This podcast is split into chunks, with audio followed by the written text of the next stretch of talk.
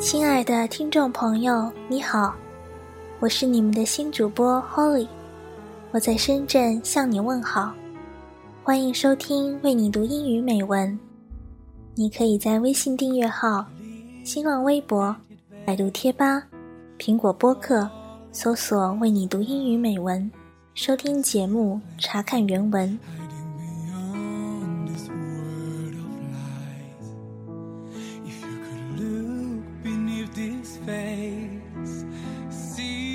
一定看过很多版本的《Beauty and the Beast》，他们都讲述着同样的一个故事：深夜里盛放的玫瑰，一只自私又自卑的野兽，独坐在华丽而苍凉的古堡里，等待着踏过雪地骑马而来的美女送来爱的节奏。二零一四年九月。法国导演克里斯多夫·甘斯又带来了一部全新版本的电影《美女与野兽》。在华服与音乐之中，雷亚·塞伦诠释了一个新的、不羁的贝尔。他并没有为野兽的外貌所吓倒，在黑暗深邃的古堡里寻找着自己的安逸。他追寻麋鹿，闯入苍茫的森林。他一袭红裙。拯救了自己的爱人，这样的贝偶真的让人惊艳了。那么，下面就让我带大家再次重温这个动人的童话故事《Beauty and the Beast》片段。希望戴着耳机的你，能放下前进追赶的脚步，和我一起步入这个 Wonder World。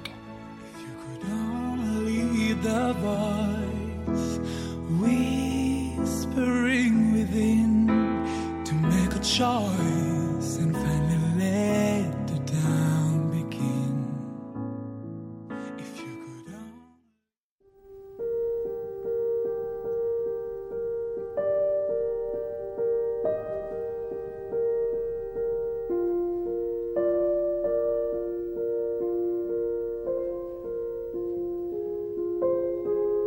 Once upon a time, in a faraway land, a young prince lived in a shiny castle. Although he had everything his heart desired, the prince was spoiled, selfish, and unkind. But then, one winter's night, an old beggar woman came to the castle and offered him a single rose in return for shelter from the bitter cold. Repulsed by her haggard appearance, the prince sneered at the gift and turned the old woman away. But she warned him not to be deceived by appearance, for beauty is found within. And when he dismissed her again, the old woman's ugliness melted away to reveal a beautiful enchantress. The prince tried to apologize, but it was too late for she had seen that there was no love in his heart, and as punishment, she transformed him into a hideous beast and placed a powerful spell on the castle and all who lived there. Ashamed of his monstrous form, the beast concealed himself inside his castle, with a magic mirror as his only window to the outside world. The rose she had offered was truly an enchanted rose, which would bloom until his twenty-first year. If he could learn to love another and earn her love in return by the time the last petal fell, then the spell would be broken. If not, he would be doomed to remain a beast for all time. As the years passed, he fell into despair and lost all hope. For who could ever learn to love a beast?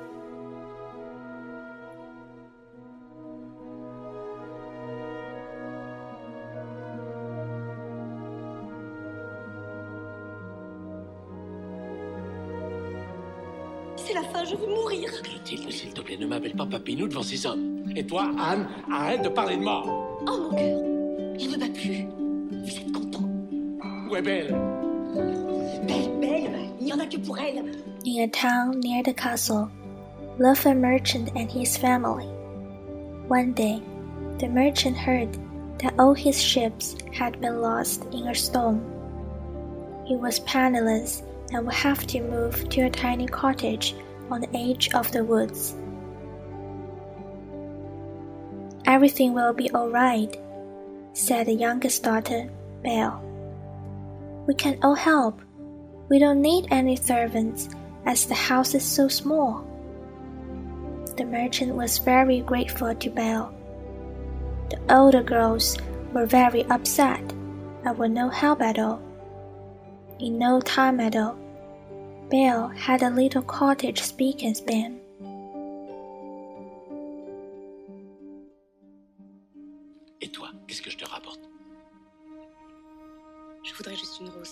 N'ai jamais réussi à en faire pousser ici.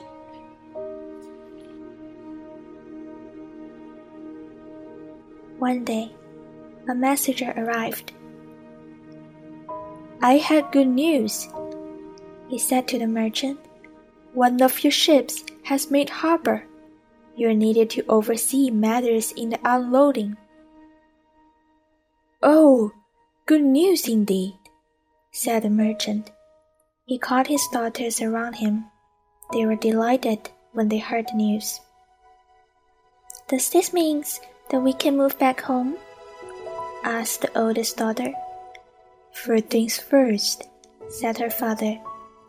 If there is a prophet, I'll bring you all back a present. You must tell me what you would like. Oh, a beautiful dress, father, cried the first. A new hat, father, said the second. What about you, Belle? asked the merchant. Belle simply said, A red rose, please, father. The merchant set out that very day for the town with the messenger. He completed his business and found that he had indeed made a profit. There was enough to buy his daughter's present and some to invest. The dress and hat were soon bought, and there were no roses to be had in this town. It was evening when he set out for home. Maybe I'll be able to find one on the way home, he said to himself. Souviens-toi. Une vie pour une rose. He was still far from home when it started to grow dark. He was in an unfamiliar part of the forest and knew that he would soon be lost if he did not find somewhere for the night. He suddenly saw some lights and soon found himself outside a vast mansion. I did not know that this was here, said the merchant. I must really be lost. The merchant went into the house as the front door was open. He looked around, but there was nobody to be seen. He suddenly sniffed the air. He could smell delicious food. The table in the dining room was laid for one, so he sat and ate a hearty supper. How strange, thought the merchant, returning to the house. At the front door, he turned to thank his unseen host, but then he saw the garden. It was full of roses, roses of very different color. Now I can get Belle's present, said the merchant, and he picked a red rose. The merchant nearly jumped out of his skin when he heard a furious roar. Have I not been a good host? roared a voice. I feed you, give you a bed for the night, stable your horse, you repay me by stealing from me? The owner of the voice then came into sight. The merchant shuddered. It was the ugliest creature he had ever seen. I'm very sorry, said the merchant. I, I a gift for my daughter. If you wish to live, you must send the first living things you see when you arrive home, said the beast. V very well, said the merchant. He knew that his dog usually greeted him first. He then set off for home, but to his dismay, it was Belle who ran out of the house to greet him. The dog was lying asleep in the sun. The other girls came out to empty the saddle bags and to see their presents. He went quickly into the house. Belle was worried and followed him in. Je m'appelle Belle. Je suis venue échanger ma vie contre celle de mon père. Assieds-toi. What's wrong? she asked. I must send you to the beast's house, he said sadly, and then told Belle what had happened. I will go, said Belle. We must keep your promise. But you have not seen him, said her father. I will still go, said Belle. He surely cannot be as ugly as you say. But Belle did shudder the first time she saw the beast at a house in the middle of the forest. The beast pretended not to notice her, shadow and showed her around the house and gardens. She had a beautiful room and lovely clothes, and he gave her a magic mirror so that she could see her family whenever she wanted to. The bee spent every afternoon with her, and gradually she became used to his ugly face and looking forward to seeing him. One afternoon, the bee said, Belle, do you love me? Love you? repeated Belle. No, but I do like you. I like you a lot. Never mind, said the beast, and he left her much earlier than usual.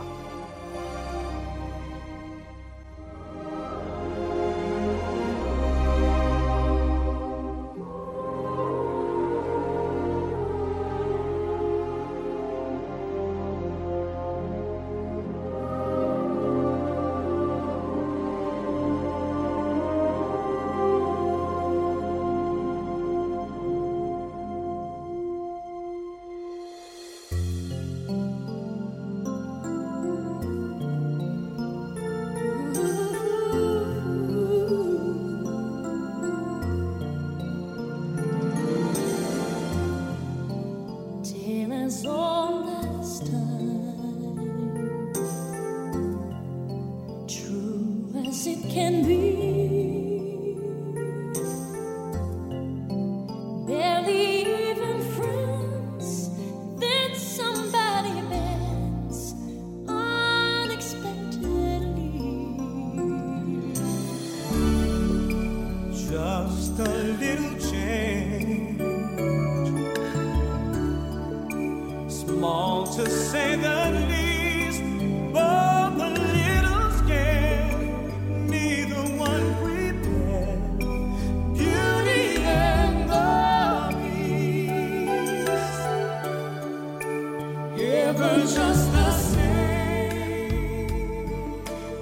我在的城市深圳没有寒冬和飘雪，四季花店里都有盛放的玫瑰。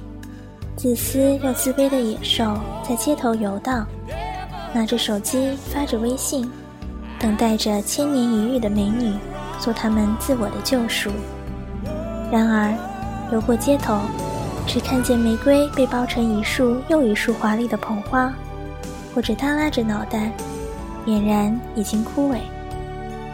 美女与野兽里，并不总是王子与公主的 happy ending，有时候。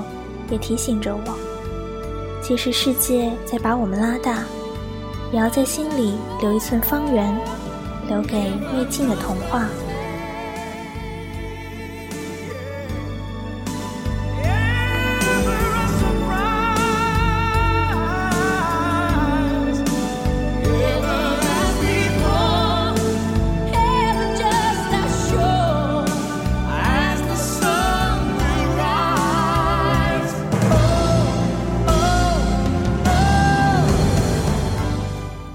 的童话之旅到这里就要结束了。